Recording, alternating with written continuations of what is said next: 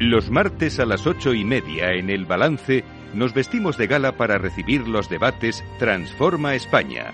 De la mano de Eduardo Serra y moderado por Federico Quevedo, todas las semanas dedicaremos un espacio a reflexionar y debatir sobre aquellos asuntos que contribuyan a transformar el futuro y hacer del nuestro un país mejor. Eduardo Serra, buenas noches. Buenas noches, Federico. Un día más aquí en nuestros debates Transforma España y vamos a hablar de universidad. Vamos a hablar de, vamos a hablar de educación y vamos a hablar de universidad. Lo vamos a hacer con dos ilustres, con Manuel Villacellino, que es doctor en Ciencias Económicas y Empresariales, presidente del patronato de la Fundación Antonio de Nebrija y presidente del Consejo Rector de la Universidad Antonio de Nebrija. Manuel, muy buenas noches y encantado de volver a saludarte y recibirte en el programa. Pues buenas noches. Que ya estuvo aquí cuando hablamos de, de, de, de Antonio de Nebrija. Y Conrado Briceño, que es licenciado en Ingeniería Industrial en la Pontificia Universidad Católica de Valparaíso, en Chile, es MBA en la Universidad de Tulane, máster en la Administración en la Universidad de Chile y CEO de IMF Smart Education y presidente de SESA IMF. Eh, Conrado, muchas gracias también por acompañarnos y por estar aquí hoy con nosotros. Un placer estar aquí. Un, un tema de lo más apasionante eh, y Eduardo, como siempre, eh, nos abres, nos pones. Y además con el, el alivio de hoy de que los dos, las dos instituciones, la Nebrija y IMF, uh -huh. son patronos de la Fundación Transforma España, de manera que se une las, las dos cualidades. Bueno, yo creo que sí que tienes razón. Eh, lo hemos repetido muchas uh -huh. veces. Aunque no nos demos cuenta, porque es el ambiente que nos envuelve, estamos inmersos en una revolución tecnológica que está cambiando y va a cambiar el mundo más de lo que ha cambiado ya. Sí. Y esa revolución tecnológica tiene un elemento capital, que es el talento hemos repetido muchas veces, en otras épocas históricas la importancia de los países lo daba la extensión territorial o la población o las materias primas, los minerales. Hoy lo da el talento. Eso ya nadie lo pone en duda.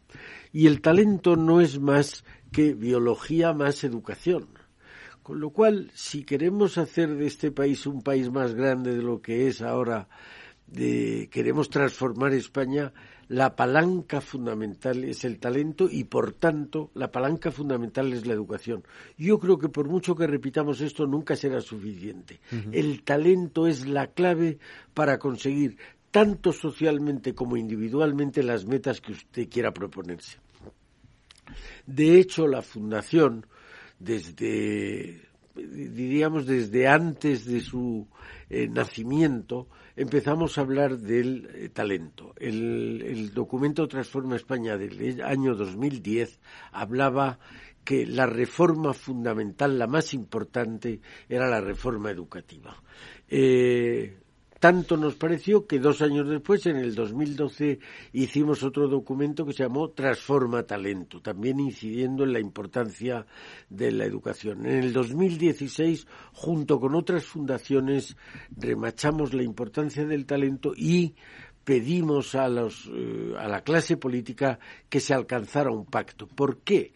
Porque si yo le digo a la juventud, a los responsables educativos, a los que son los elementos activos de la educación, cuál es el camino a seguir, pues será un camino recto. Si les cambiamos el camino cada cuatro años, estaremos distrayendo esfuerzos y por tanto poniéndonos en inferioridad de condiciones con otros países que al final van a competir con nosotros. Hace no mucho alguien me decía, es que estamos haciendo un estudio sobre el talento que hay en Silicon Valley y después del talento americano parece que descolla el talento español. Bueno, tenemos, no podemos perder la carrera del talento, la carrera de las tecnologías. Por eso yo creo que es extraordinariamente importante. Y dentro de la educación, la cúspide es el sistema universitario. Por eso tenemos hoy a los ilustres que nos acompañan diciendo eh, qué les parece. Yo creo que hay, primero, cuál es la situación actual, qué nos parece, cómo está la enseñanza universitaria hoy en España. Uh -huh. PISA parece que no nos pone muy buenas notas. Nunca. Pero de, tienen razón, PISA, de, debemos. ¿qué, ¿Qué podemos hacer en la educación universitaria? Yo empezaría por ahí. Uh -huh. Pues eh, Conrado y Manuel, Manuel, si quieres. Eh... Sí, sí, eh, con muchísimo gusto, porque claro, la educación universitaria es la última fase de la educación. Está muy bien la referencia que hace Eduardo a PISA, porque hay que preparar a los niños desde niños a disfrutar con el conocimiento, a ser capaz de ir formando esa inteligencia que otra forma de llamar al talento es la inteligencia bien formada aplicada a la acción. Uno se va formando para ser capaz de actuar y ese ser capaz de actuar se dice que tiene mucho talento porque actúa muy bien. Para formar esa inteligencia es necesario precisamente la educación, desde el nivel infantil, el nivel de enseñanza media, naturalmente bachillerato, los niveles de formación profesional y el universitario. Todo debe ser un sistema que funcione armónicamente para que cada persona, en función de su capacidad de esfuerzo y de esa inteligencia que le llega muchas veces, digamos, por herencia o por formación y por esfuerzo, sea capaz de encontrar su camino. Con lo cual, estoy completamente de acuerdo con Eduardo en todo lo que ha dicho y además yo resaltaría que no podemos estar cambiando las leyes de educación cada poco, porque necesitamos un sistema coherente a medio y a largo plazo y una parte importante de la educación es que educación necesita tiempo, necesita perseverancia, necesita esfuerzo. Y para eso hay que tener claros los objetivos de a dónde quieres llegar y cómo quieres llegar. Y cuanto más claros estén los caminos y más conocidos socialmente, mejor se va a formar toda la población, en este caso española, que es a la que nos estamos refiriendo. Conrado. Sí, bueno, a mí me gustaría añadir que eh, hoy por hoy eh, estamos frente a un proceso de evolución de las profesiones, eh, la irrupción que ha supuesto cierto las nuevas tecnologías, eh, también plantean un reto desde el punto de vista de la obsolescencia de la formación universitaria, ¿no? Es decir, se empieza a acuñar un concepto, cierto anglosajón, que es el long life learner, ¿no? Que en el fondo es, es la educación para toda la vida, que de alguna manera conlleva el reciclaje, lo que llaman muchas veces el, reciclaje de los profesionales, de tal manera de mantener su vigencia y que puedan ir incorporando estos nuevos conocimientos y estas nuevas tecnologías en la forma de hacer y desarrollar las profesiones. Este es un elemento muy importante porque la universidad también está llamada a jugar un rol en este proceso continuo ¿no? de formación a lo largo de la vida. Ahora, en relación al, pacto que hacía referencia Eduardo, eh, si bien es cierto, el pacto tiene una columna vertebral, que dice relación con la financiación. ¿no? Eh, recordemos que el pacto es un pacto bastante más amplio, que habla de destinar el 5% del PIB de España ¿cierto? A, la educación. Dentro de ese 5% hay un 1% que se va a destinar a las universidades para los próximos 10 años.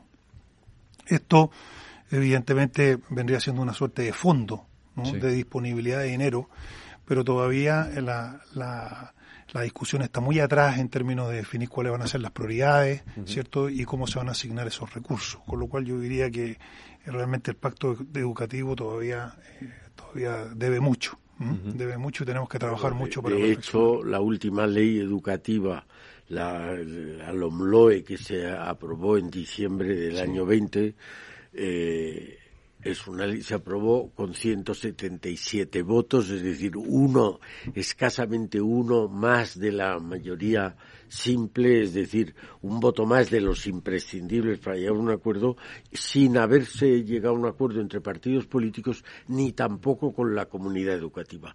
Yo creo que esto es algo sobre lo que por mucho que clamemos nunca será suficiente. Hay que exigir a los políticos que se pongan de acuerdo para las cuestiones que resultan capitales en interés de la nación. No puede ser que por discrepancias entre unos y otros el perjudicado sea la nación, eso de ninguna manera. Yo creo que esa llamada que hagamos siempre al pacto en educación será siempre necesaria. Es una llamada que hacemos constantemente. Lo eh, la verdad es que eh, en este programa, en esta sección que hemos eh, hablado muchas veces de educación, esa necesidad del pacto, del acuerdo por un modelo de educación que, que, sea, no voy a decir definitivo, pero al menos sea duradero en el tiempo, que no sea que no pase lo que ocurre aquí, que cada cuatro años nos cambian la ley educativa pues parecería lo más necesario. Pero a lo mejor sí sería bueno ir avanzando en qué bases debería tener ese acuerdo, ¿no? ¿Qué es lo que debería incluir ese acuerdo y en qué dirección debería de ir? Eh, muy, muy importante esa pregunta, porque la primera base es que la igualdad de oportunidades se basa claramente en la igualdad de oportunidades para educarse. Necesitamos que toda la población tenga una igualdad de oportunidades a la hora de ejecutar el esfuerzo que la persona quiere hacer para educarse. La igualdad no es una igualdad a posteriori, no es una igualdad de todos. Es una igualdad que tiene que trabajarse cada uno para encontrar su puesto en la sociedad. Y eso es la capacidad de esfuerzo que cada uno desarrolla en el sistema educativo, es decir, cuando se está educando o cuando está trabajando en, en educarse durante toda la vida, como decíamos hace un momento. Entonces, para mí, esa igualdad de oportunidades tiene que apoyarse en que todo el mundo tenga acceso a la educación y que en función del esfuerzo que cada uno hace, pueda ir subiendo los distintos peldaños y llegando a las instituciones de más calidad o de más exigencia. Conrado. Sí, me gustaría añadir que eh, me parece clave en ese diseño eh, la articulación entre el proceso formativo y lo que necesita el aparato productivo del país, ¿no? Las empresas, en fin, organizaciones, sistemas. Y en ese, y en ese sentido, eh, el esfuerzo que hagamos desde el punto de vista de educación tiene que recoger esa realidad país, ¿no? Tiene que recoger esas aspiraciones del país para que esos profesionales, ¿no? Y esos expertos, ese talento, como bien decía Eduardo, eh, sea pertinente a lo que el proyecto país necesita. Y esto nos lleva, ¿cierto?, a la pregunta de eh, cuál es el proyecto país de España. Desde luego, pero es una cuestión extraordinariamente importante la coherencia entre los egresados de la universidad, del sistema universitario y las necesidades de la nación. Algunas veces hemos hecho eh, casi ya broma de decir el país fabrica, o sea, el sistema universitario fabrica profesionales que a lo mejor la sociedad no necesita o en cuantía diferente de la que necesita. Eh, lo hemos hablado muchas veces. Por ejemplo, en el mundo digital, que es un mundo que ahora está en efervescencia, España que tiene un número de parados jóvenes abrumador, vergonzante, sin embargo tiene una necesidad de estos profesionales enorme ¿por qué no hacemos esfuerzos? Yo creo que ya lo están haciendo. Hay algunas universidades que van más deprisa que otras, van adecuándose a lo que necesita el país. Eh, muchas veces hemos comentado, España ha tenido el sistema antiguo, digamos, el sistema de producción moderno a España llegó tarde. Y aquí hemos tenido hasta hace nada un sistema cuasi gremial que cada uno tenía lo suyo. Y entonces yo os he contado aquí alguna vez, me acuerdo en Navarra una vez, que decía un, rector, yo no tengo nada contra los empresarios, pero que no vengan a pisar mi campus. esto es justo lo contrario de lo que el país necesita.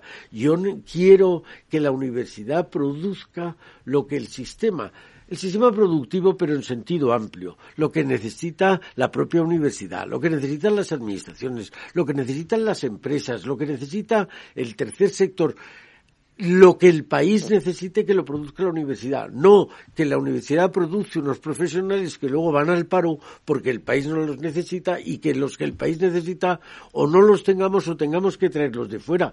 Eso es estúpido y en eso se ha desperdiciado y me temo que se sigue desperdiciando mucho dinero.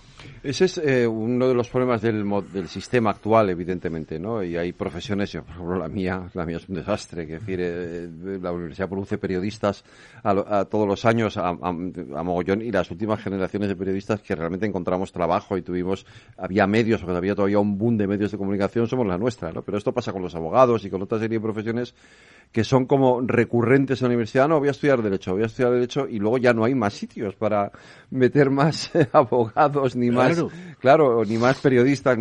Esto que es uno de los problemas que tiene el sistema actual, ¿cómo se puede resolver? esta saturación en algunas profesiones, ¿cómo se puede resolver? Eh, a mí, si me permiten, eh, yo ahí tengo una idea muy clara. mm, cuando se pregunta quién es el cliente de la educación o quién es el cliente de la universidad, el cliente tiene que ser siempre la empresa o la administración cuando contrata a los graduados.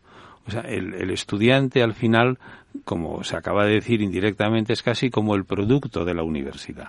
Por lo tanto, cuando se financia la propia eh, universidad pública, por poner un ejemplo, debía financiarse en, en consonancia con el grado de colocación de sus egresados, no con el número de alumnos. Es decir, si cambiáramos la norma y a una universidad, si coloca a todos sus graduados cuando terminan la carrera bien, se les da más financiación, es una universidad más eficiente y que cumple mejor su trabajo. Entonces, lo que hay que situar es al cliente es realmente la institución que después recibe el talento al que se refería Eduardo y por lo tanto no se puede tratar nunca a las instituciones educativas como si los clientes fueran los estudiantes. Son las empresas, las instituciones o las administraciones cuando contratan y dan trabajo a sus egresados. Ese es el primer cambio de perspectiva que tenemos que tener. Mm, Una universidad que no contrata bien, a que, no, que, que, no es capaz de colocar bien a sus egresados, es decir, si no vienen las empresas a buscarlos, es que no está cumpliendo su labor educativa. Claro, de alguna manera es la evaluación de los resultados de las universidades, incluso en otros países se hace clasificación de estos centros, de bien sea universitarios o de posgrado, en virtud de los salarios que reciben los alumnos egresados de esos centros. Es decir, pues la gente que sale de mi centro educativo gana una media de tanto al año pues la gente que le interese ganar ese dinero al año intentará entrar en ese centro educativo. Pero aquí no tenemos esa cultura todavía no está instaurada. Y sin embargo, sería uno de los medios que preguntabas antes para asegurar la coherencia entre los egresados que salen de la universidad y las necesidades del esquema productivo en sentido más amplio que tiene un país. Bueno, de hecho, los sistemas de acreditación institucional. La, acreditación es una es una es un proceso mediante el cual cierto se, se, certifica de alguna manera que una universidad cuenta con mecanismos de aseguramiento de la calidad. Incorporan esta variable, la variable de la, de la empleabilidad, la variable del primer salario, cierto, y también la satisfacción del empleador, que es muy importante. Eh, esto también son prácticas heredadas del sistema anglosajón que están en pleno proceso de, incorporación y de despliegue eh, en Europa también, y en particular también en, España. La acreditación típicamente ha sido programática históricamente en España, pero ahora ya, desde hace algunos años, se empiezan a ver eh, procesos de acreditación a nivel de facultades, ¿cierto?, de, de centros, para que, para que posteriormente esto pueda ser a nivel institucional. Ahora, otra cosa que quería comentar es que eh, antiguamente cuando uno entraba a la universidad, y esto seguro que a ti te pasó también, ¿no? Era como la decisión para toda la vida que había que tomar. ¿ah? Voy a ser periodista, voy a ser ingeniero. Eso ha cambiado. ¿ya? Eh, hoy día los chavales, eh, cuando se enfrentan a esa decisión, muchas veces tienen, porque el propio sistema evolucionado tiene más caminos, tiene más itinerarios. Y esto es muy importante porque el sistema ha evolucionado a articular los distintos niveles de educación que existen. La formación profesional, la educación universitaria, de, de grado, de posgrado, etcétera. E incluso la educación profesionalizante, que no es necesariamente una educación impartida desde la universidad, eh, se, ha, se, ha, articulado. Entonces, hoy día un chaval que entra a estudiar filosofía puede acabar siendo un programador, ¿ya? O un chaval que ha entrado a estudiar ADE eventualmente puede acabar siendo arquitecto. Y esas son, eh, es una gran oportunidad para nuestros jóvenes, ¿cierto? Y también es una palanca que permite esa adecuación de la fuerza laboral para lograr ese impacto que se espera en la economía. Eh, habéis mencionado los tres, el informe PISA, los informes PISA, y la situación en la que se encuentra nuestro sistema educativo. Es verdad que los informes PISA nos, fijamos siempre mucho en las etapas preuniversitarias, eh, en, lo que dicen sobre la primaria, la secundaria, pero yo desconozco un poco cómo estamos en España con respecto a otros países en el nivel universitario. Bueno, la, última medición PISA que se hizo se hizo en el 2018 y los resultados se publicaron en el 2019. Y en ese momento se midieron básicamente dos competencias, la competencia lectora ¿no? Eh, en entorno digital y también la competencia en ciencias y matemáticas. La comisión PISA decidió no dar a conocer los resultados en la competencia lectora porque eh, dijeron que los resultados eran inverosímiles. No sé qué significa eso, pero no los, no los llegamos a conocer. Mm. ¿ya? En el caso tiene visos de verosimilitud. Efectivamente. Sí, sorprendente. La verdad es que muy sorprendente. Y en el caso de la competencia de ciencia y matemática, pues oye, España eh, lamentablemente deja mucho que desear respecto a la media de la OCDE. Eh, estamos situados algunos puntos por debajo. Y estamos, recordemos que PISA es una, es una evaluación estandarizada. Eso significa que te pasa, todo pasa todos los filtros desde el punto de vista de, validación estadística. Con lo cual es absolutamente válida la comparación eh, respecto de los demás países que también la aplican. Así que aquí hay una tarea claramente pendiente. Claramente pendiente. ¿En qué, ¿En qué direcciones, Manuel? Fomentar el esfuerzo, fomentar el esfuerzo, fomentar la comprensión y fomentar la capacidad de con lo que uno sabe expresarse. Cuando estamos hablando de competencia lectora, como se acaba de hacer referencia, claro, no es solo entender el texto, es después saber resumirlo y saber expresarlo, o si es un texto técnico, incluso saber trabajar con lo que ese texto dice, ¿no? Entonces, los esfuerzos que hay que hacer en educación desde, desde muy temprano tienen que ir todos encaminados a que la capacidad de la persona aumente para conocer el entorno primero y después para conocer las distintas profesiones, las distintas áreas de actividad. La formación profesional, que yo creo que se está poniendo de moda porque debe estar de moda, eh, es una formación que no necesita, digamos, un gran desarrollo como hace la universidad, una gran transmisión de la propia ciencia y de la propia cultura.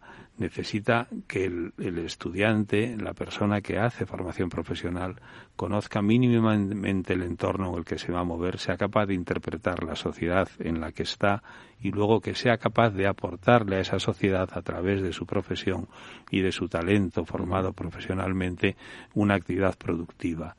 Y eso es lo que tiene que tener la educación, o sea, las personas que son que acaban siendo felices en su profesión son las que más aportan socialmente y son las que más plenamente se desarrollan. Entonces, la importancia de la educación va más allá incluso del contexto nacional. Obviamente, cuanto más educadas tengamos a nuestras personas, mejor irá la sociedad. Pero al mismo tiempo, mejor irán también las personas en su actividad diaria. Y por eso la educación yo creo que es la base de toda la transformación social. Pero tiene que ser una transformación de la persona hacia la generosidad con la sociedad no una transformación de la persona teledirigida hacia unas ciertas creencias como parece que está pasando en este momento.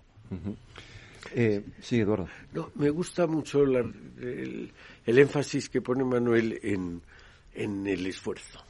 Yo recuerdo, hay, hay, un librito de finales del siglo pasado que se llamaba La inteligencia emocional y hablaba de una encuesta que se había hecho en Estados Unidos en los años 50 en un aula de niños y niñas de cuatro o cinco o seis años con unas cámaras ocultas, la profesora decía voy a daros a cada uno un bombón y lo podéis comer.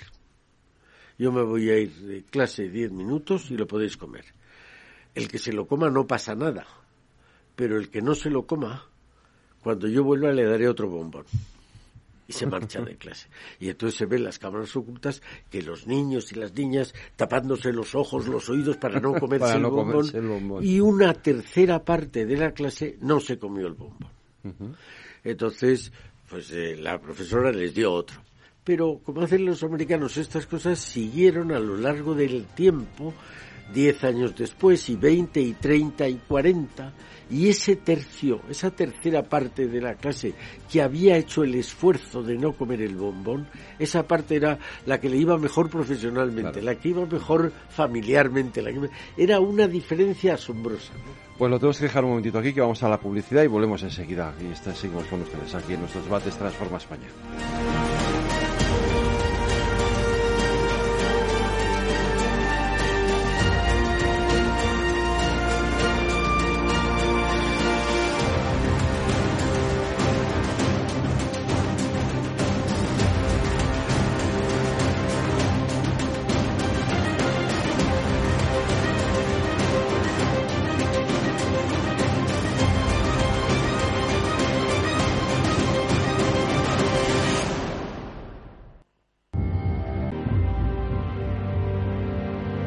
Transforma España. Las nueve de la noche, una hora menos, en las Islas Canarias siguen en la sintonía de Capital Radio. Estamos en nuestro debate Transforma España hablando de educación y de educación universitaria de la mano de Manuel Villacellino y de Conrado Briceño. Os decía, Eduardo, Conrado, Manuel, eh, fuera de micrófono, que nosotros, que hemos sido universitarios todos y que vemos con envidia eh, las oportunidades que tienen, tienen mis hijos, que tienen los vuestros, eh, eh, ahora en el acceso a la universidad y en los estudios se pueden hacer, lo de compaginar dobles grados, las, las, ofertas en, en posgrado, en estudios de posgrado, en másteres, etcétera, que nosotros no teníamos, y sin embargo los niveles educativos son mucho más bajos. Yo, en cuanto al nivel educativo, yo terminé mi carrera en una fecha significativa que es mayo del 68. Y en septiembre estaba dando clase en primero de Derecho. Y un día les dije a los estudiantes, yo querría saber qué nivel tiene un bachiller madrileño cuando llega a la universidad. Y por tanto voy a haceros un examen en que no me pongáis vuestro nombre, porque no me importa lo que sepa cada uno, quiero ver lo que sabe el grupo hice un examen y preguntaba cosas que no eran de derecho. Primera cosa, copiaban. Una enorme cantidad copiaban y no tenían que poner el nombre. Segundo, eh, dígame un ejemplo de arte barroco y alguno me puso el Partenón.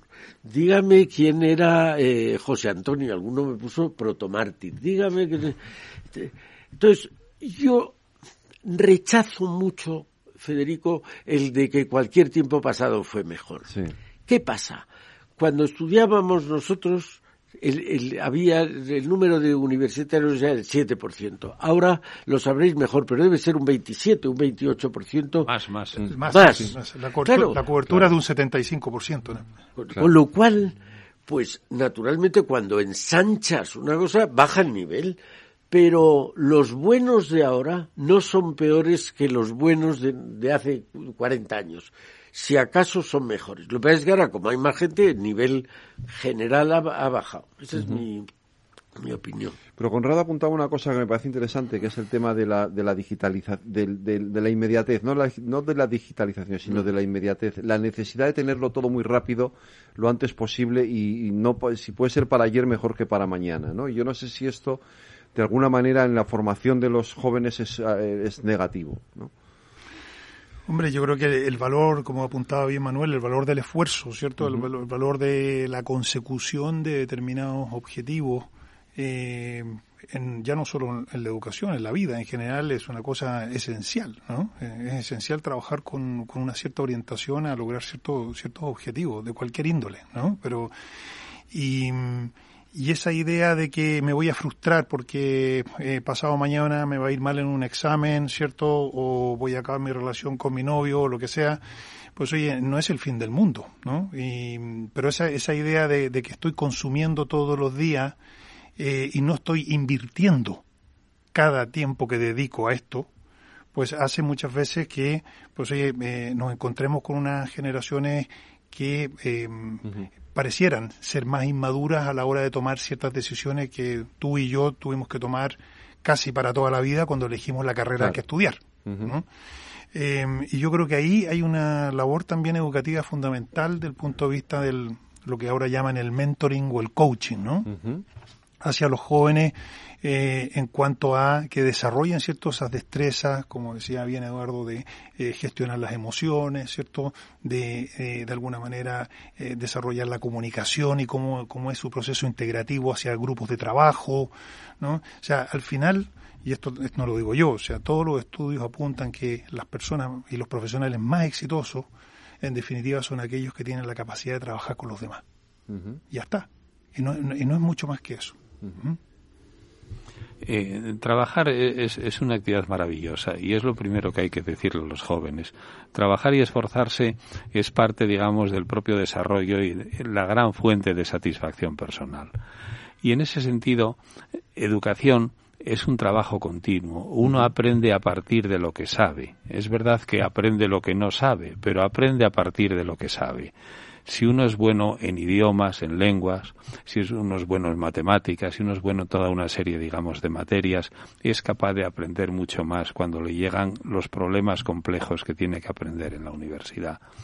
Entonces, aprender es un proceso continuo que necesita básicamente tiempo, lucidez para ver lo que uno debe saber, y a partir de ahí ese esfuerzo y posponer la recompensa. O sea, el mérito de las personas educadas es que siempre tienen la posibilidad de saber mucho más después, pero son capaces durante el tiempo que están estudiando de precisamente sacrificar ese tiempo para aprender en vez de dedicarlo a otras cosas.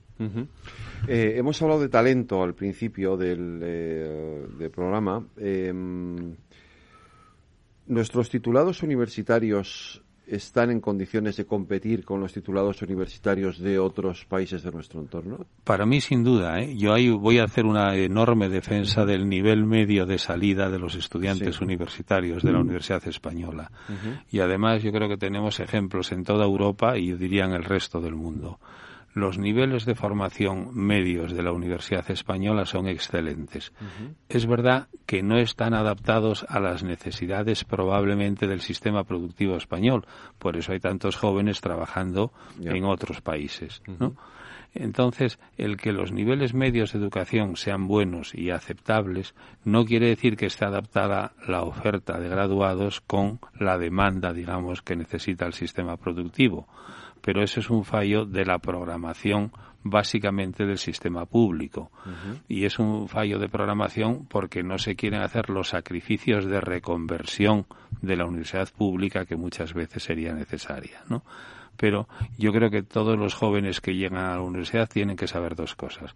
Que la educación universitaria les permite unos niveles de realización personal primero, después salariales más altos que si no tienen esa educación.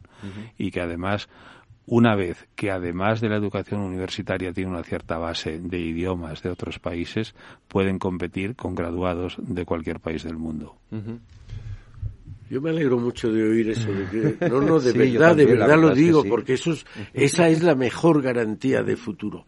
Eh, me gustaría subrayar que lo que habéis dicho de que el, el esfuerzo, al cuanto más largo plazo, produce más. Hay una ley en, economía, la ley de von que decía eh, del mayor producto en los procesos productivos más largos. Y también ponía un ejemplo.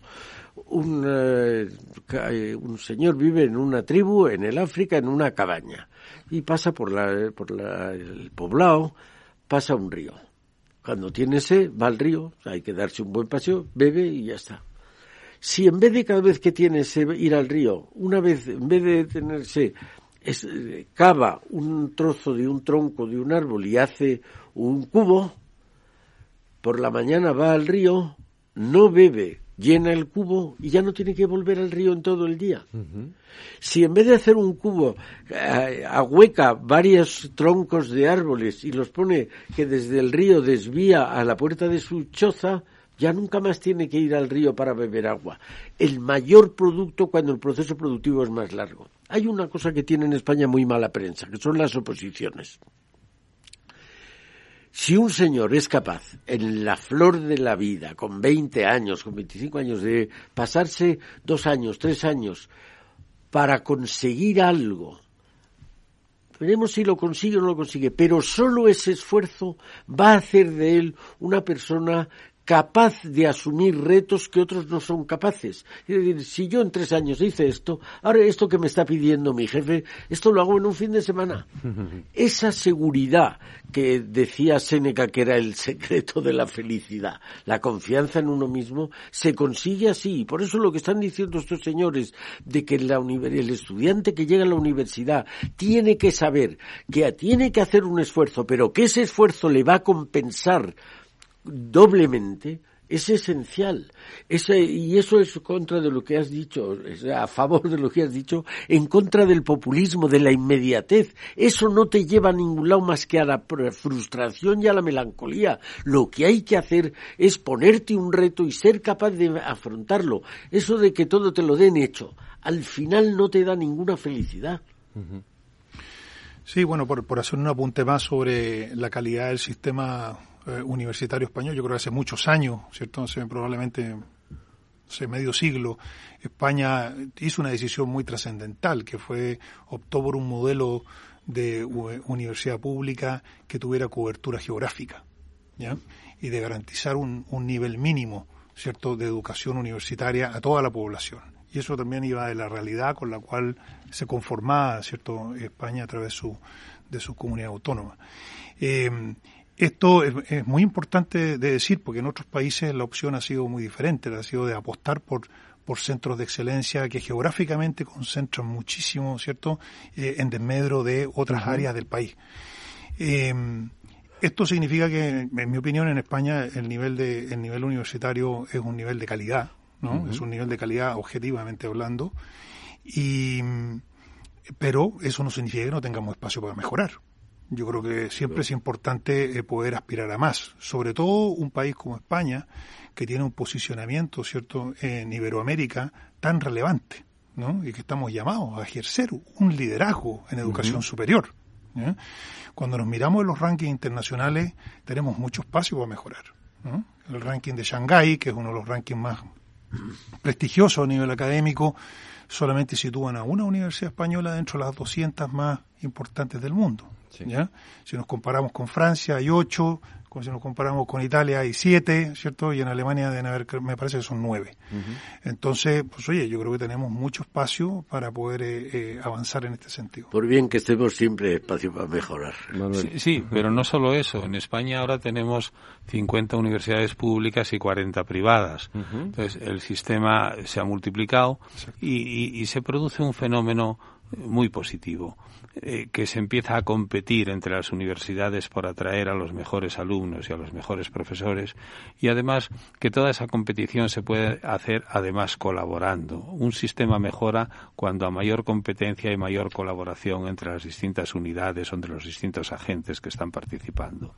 Y la ventaja de España es que precisamente para situar un grupo de universidades en la cabeza de esos sistemas universitarios internacionales que estamos hablando, pues la competencia es el mejor, el mejor camino, en donde todas las entidades tienen que hacerlo cada vez mejor y naturalmente comparándose entre ellas.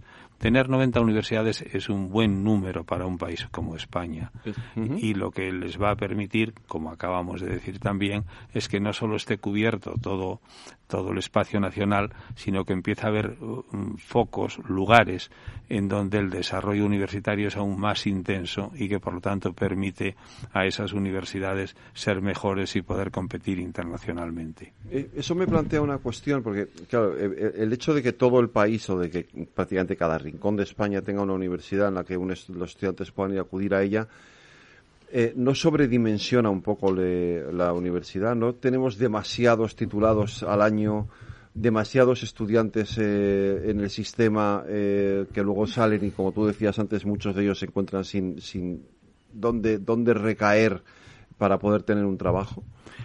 ¿O estamos en un nivel positivo? No lo sé, ¿eh? es la pregunta que hago. Estamos como siempre caminando y, naturalmente a la hora de caminar podemos mejorar.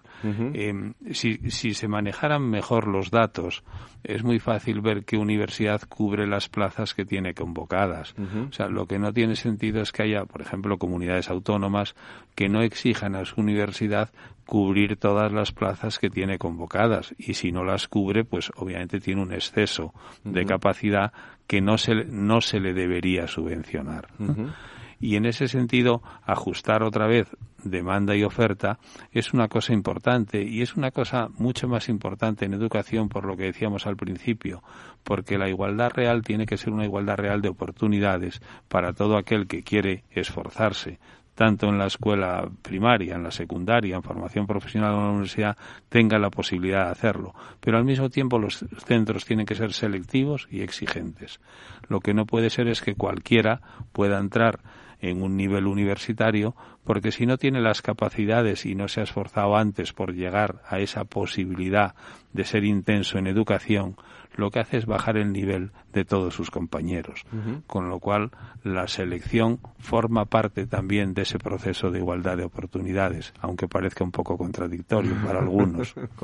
Hombre, sí, yo, yo apuntaría, reforzando ese punto, y que eh, los últimos datos disponibles del, año 2020 indican que en España eh, alrededor de un 40% de la población entre 25 y 64 años es graduada universitaria. ¿ya? Y si ese, ¿Qué porcentaje? 40%.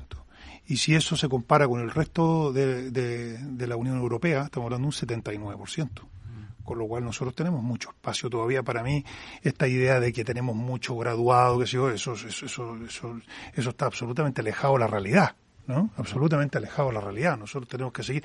Es más yo diría todo mi comentario previo sobre la necesidad de la educación continua ahora tenemos un reto adicional que tenemos que reeducar una población económicamente activa de más de 8 millones de personas en España. Con lo cual eh, eso supone cierto que eh, eh, tenemos que seguir perseverando en y esto por cierto derriba un montón de otros mitos cierto de que tenemos muchas universidades. Al contrario yo creo que tenemos un buen número, ¿cierto? Y hay que hacerlas competir.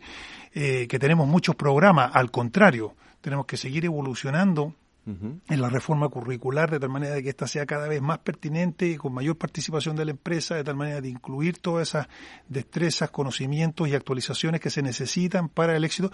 Y algo muy importante que lo hemos comentado en esta reunión, el emprendimiento. O sea, también tenemos que tenemos una responsabilidad en dotar a esos estudiantes, a esos chavales con las capacidades para que puedan emprender. En este país todavía el emprendedor que fracasa es estigmatizado, ¿ya?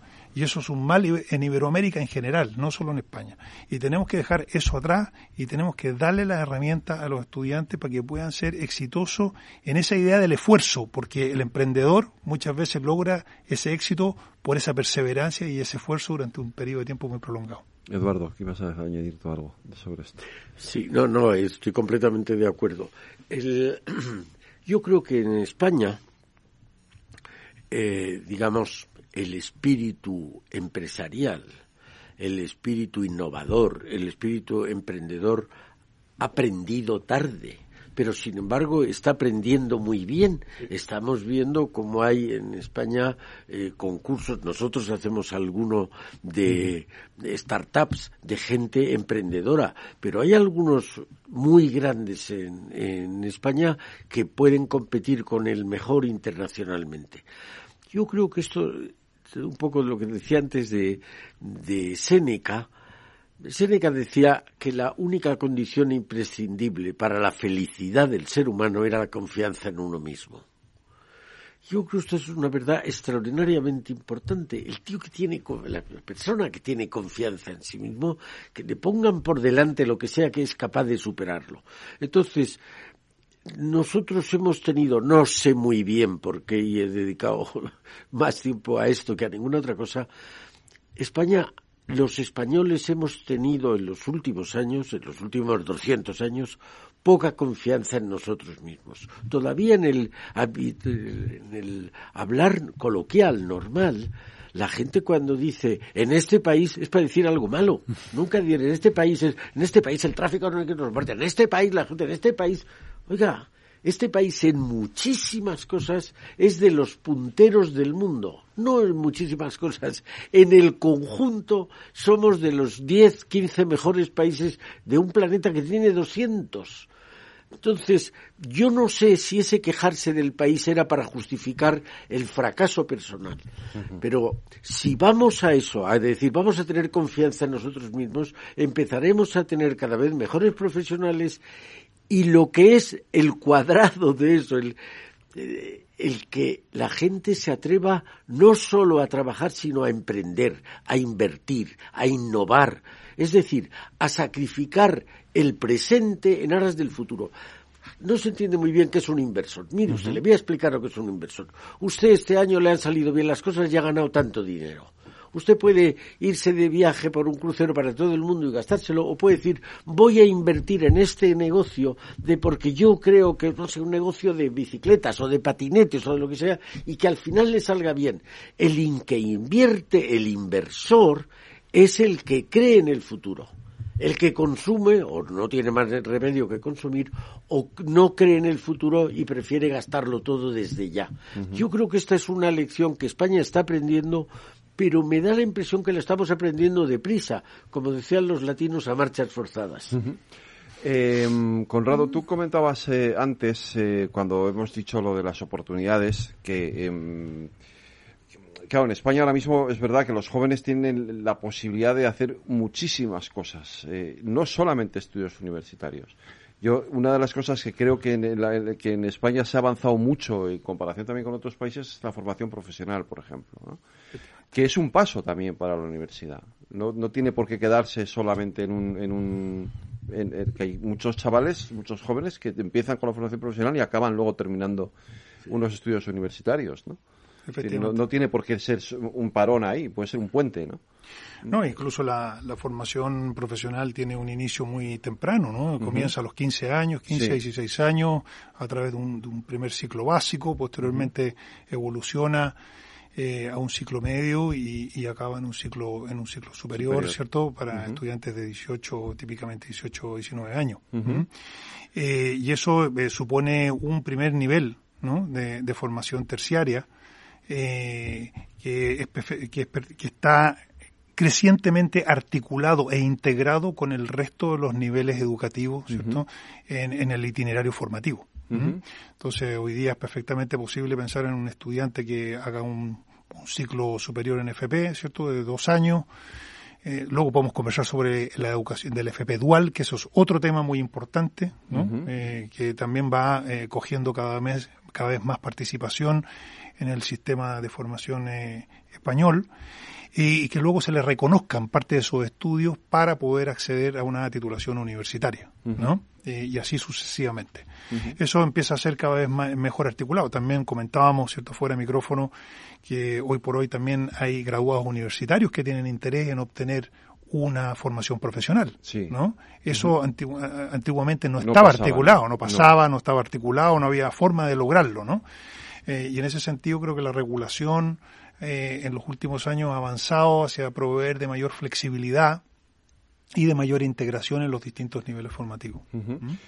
Y- Yo quisiera hacer un matiz porque Sí.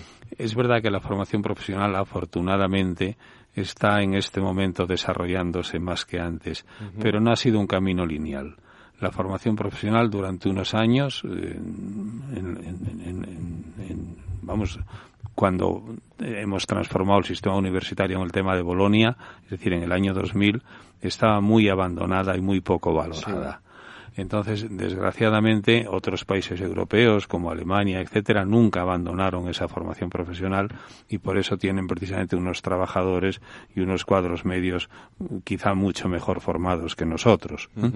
Entonces, ese abandono es verdad que se está corrigiendo, se está corrigiendo gracias a la participación nuevamente privada y pública, es decir, a la combinación de sistemas públicos y privados de formación profesional y yo creo que está avanzando en la línea que tiene que es necesaria para el país. Pero no olvidamos que hay un gran abandono también escolar y, y de formación profesional por parte de muchos jóvenes. Y ahí tenemos un problema claramente de motivación y de ayudas que no favorecen el esfuerzo y el trabajo. Es decir, hay personas que porque creen que pueden vivir de toda una serie de ayudas públicas y de otro tipo, Sí. no se plantean que son ellos los que tienen que ganarse la vida con esfuerzo y contribuir naturalmente con ese esfuerzo al desarrollo social. No puede ser el, el fenómeno que se conoce como los ninis, que ni estudio ni trabajo Ya. ni hago nada. Eso es un cáncer para el país y un cáncer para la sociedad. Un cáncer para ellos. y Ah, un bueno, por si- para ellos, por supuesto, Por supuesto. Pero por eso eh, es necesario, digamos, que orientemos todo el sistema hacia aquellas personas que son capaces de esforzarse y de trabajar seriamente sobre su educación, a las que les demos las oportunidades, y yo diría que a los demás prácticamente obligarles a hacerlo, precisamente no socorriéndoles, sino exigiéndoles que para recibir algo del Estado, una ayuda pública, uno mismo tiene que esforzarse lo suficientemente. Pero es verdad que hubo... Sí, Sí, sí, no, que lo- los, ni- los ninis son más de medio millón de, Sí, por de- desgracia. de- son- de- o sea, de jóvenes. a los ¿eh? que O luego sea hay que, hay que subvencionar, claro, de alguna Claro, manera. porque claro, claro, que hay que vivir, claro. Eso nos cuesta dinero a todos los demás. Claro. Claro, ya. Efectivamente. No, bueno, nosotros estamos ahora mismo mirando mucho el modelo alemán, ¿no? Eh, para ir desarrollando la formación profesional con ese aspecto cierto dual, ¿no? Sí, donde, eso, qué es? donde el estudiante, cierto, parte de su formación la hace en la empresa directamente, ah, Totalmente integrado en el entorno de trabajo, ¿cierto? trabajando con profesionales, tutores, etcétera. Eso actualmente en España, eh, yo creo que este año ya llegamos al millón de estudiantes en formación profesional, de los cuales alrededor de un 3,5% están en formación dual. ¿ya? Eh, las comunidades autónomas que están adelante en formación dual eh, son principalmente País Vasco, ¿cierto? Y, algunas otras. Eh, el, yo diría que la principal limitación ahora mismo eh, para poder promover esto y darle más escala tiene que ver principalmente con que no es algo que esté al alcance de las pymes que son en definitiva las que dan un porcentaje mayoritario del, empleo en este país. Exactamente. Entonces, eh, sigue siendo algo que está todavía muy circunscrito a grandes empresas que se lo pueden permitir, ¿cierto? Que pueden desarrollar acuerdos y convenios con los centros de formación, etcétera. Pero esto tiene que seguir siendo eh, promovido porque claramente tiene ese elemento eh, de rápida inserción en el entorno de trabajo. Sí, para que se entienda mejor, fijémonos que la formación profesional dual no es más que el aprendiz de toda la vida que hubo desde los años 50 eh, en España con un gran desarrollo. La pena es que la legislación no ayudó a que ese, a ese perfil del aprendiz se le uniera una formación reglada y por lo tanto conseguir esa formación dual que se consiguió en Alemania de forma natural a través de las propias pymes. Ahí ha habido un vacío y un problema eh, legislativo que yo creo que ha enturbiado el panorama de aprender haciendo, porque para la formación profesional dual lo fundamental es aprender haciendo y para muchos estudiantes, para muchos jóvenes, incluso estas personas que abandonan el, estudio, es porque les resulta mucho más propio a sus habilidades el aprender haciendo que el aprender teóricamente. Y entonces ese aprender haciendo hay que ponerlo a disposición de todos y naturalmente habría que hacer una legislación para que la figura del aprendiz, incluso en pequeña y mediana empresa, tuviera esas posibilidades de formación y de llegar, digamos, a una formación profesional hecha desde la propia empresa, incluso desde la propia pequeña empresa, como eran los aprendices de toda la vida. Sí, yo creo que se ha puesto de manifiesto en estos últimos minutos una cosa que me parece extraordinariamente importante, que es la colaboración. Eh, Manuel ha hablado de colaboración público-privada, Conrado ha hablado de la colaboración eh, centro educativo empresa, en universidades, empresas. Yo recuerdo que hace muchos años existía, creo que sigue existiendo, la Fundación Universidad Empresa. Sí. Porque era había que fomentarlo. Ahora ya, ojalá siga existiendo, pero ya no es necesario. Universidades como la Nebrija tienen cátedras que están financiadas por empresas. Quiere decir que hay una sinergia entre un centro educativo y un centro empresarial extraordinario. Yo creo que eso, la colaboración público-privada, esa competencia que al, final es también una forma de colaborar, eso ha hecho que la, yo creo que la Universidad Española, como dicen hoy, se está poniendo las pilas, me parece que rápidamente. Desde hace diez años que empezamos con esto, como decía al principio, yo noto un cambio enorme, un cambio sobre todo en actitud en actitud de apertura hacia, hacia otros estamentos. Pues os voy a pedir a cada uno una reflexión final. Eh, antes empezó Manuel, pues ahora que empiece Conrado. Y, y, adelante. Sí, sí. Bueno, yo creo, a ver, mi reflexión quizás más eh, significativa sería eh, destacar de que el sistema de educación superior español actualmente está dotado de características que le permiten una adaptación mucho más ágil a las necesidades del país, ¿cierto? Y a las necesidades de los propios estudiantes, etcétera. Pensar por un momento que hace 15, 20 años atrás, eh, en la educación universitaria en España era principalmente una, educación de grado, eh, circunscrita a España, ¿cierto? De campus, donde había que desplazarse físicamente a ir, y era toda educación acreditada. Esas cuatro dimensiones ahora mismo se han han volado por los aires. Ahora tenemos educación de posgrado muy desarrollada, ¿cierto? Tenemos educación internacional, llegamos a Latinoamérica desde España ejerciéndose el liderazgo al cual yo hacía referencia. Eh, ya no hace falta ir al campus, porque tenemos la tecnología y podemos aprender de manera online, ¿no? Y la educación con la empresa, más profesionalizante, no está acreditada por un órgano académico, sino que está acreditada por la propia universidad. Manuel. Mi mensaje es un mensaje de estímulo. Disfrutemos todos aprendiendo y disfrutemos, digamos, en el trabajo, esforzándonos por saber cada vez más. Con lo tanto, mi mensaje es que no hay cosa mejor que seguir educándose durante toda la vida y aquellos que tienen hijos que disfruten viendo el progreso de sus hijos. Eduardo, seguiremos hablando voy de a poner la guinda a lo que ha dicho Manuel con una frase que se me quedó grabada en mi época de la universidad de Goethe que dice es el canto que canta la garganta el premio más cabal para el que canta. Mm. Al final, trabajar, si uno lo elige bien, es una delicia. Pues eh, seguiremos hablando de educación, seguramente. Nos tocará hacerlo más veces a lo largo de este curso eh, aquí en los debates de Forma España. Muchas gracias, Eduardo. Muchas gracias, Conrado. Muchas gracias, Manuel. Muchas gracias por habernos acompañado este ratito aquí en, el, en los debates Transforma España en el balance. Muchas gracias. gracias. gracias.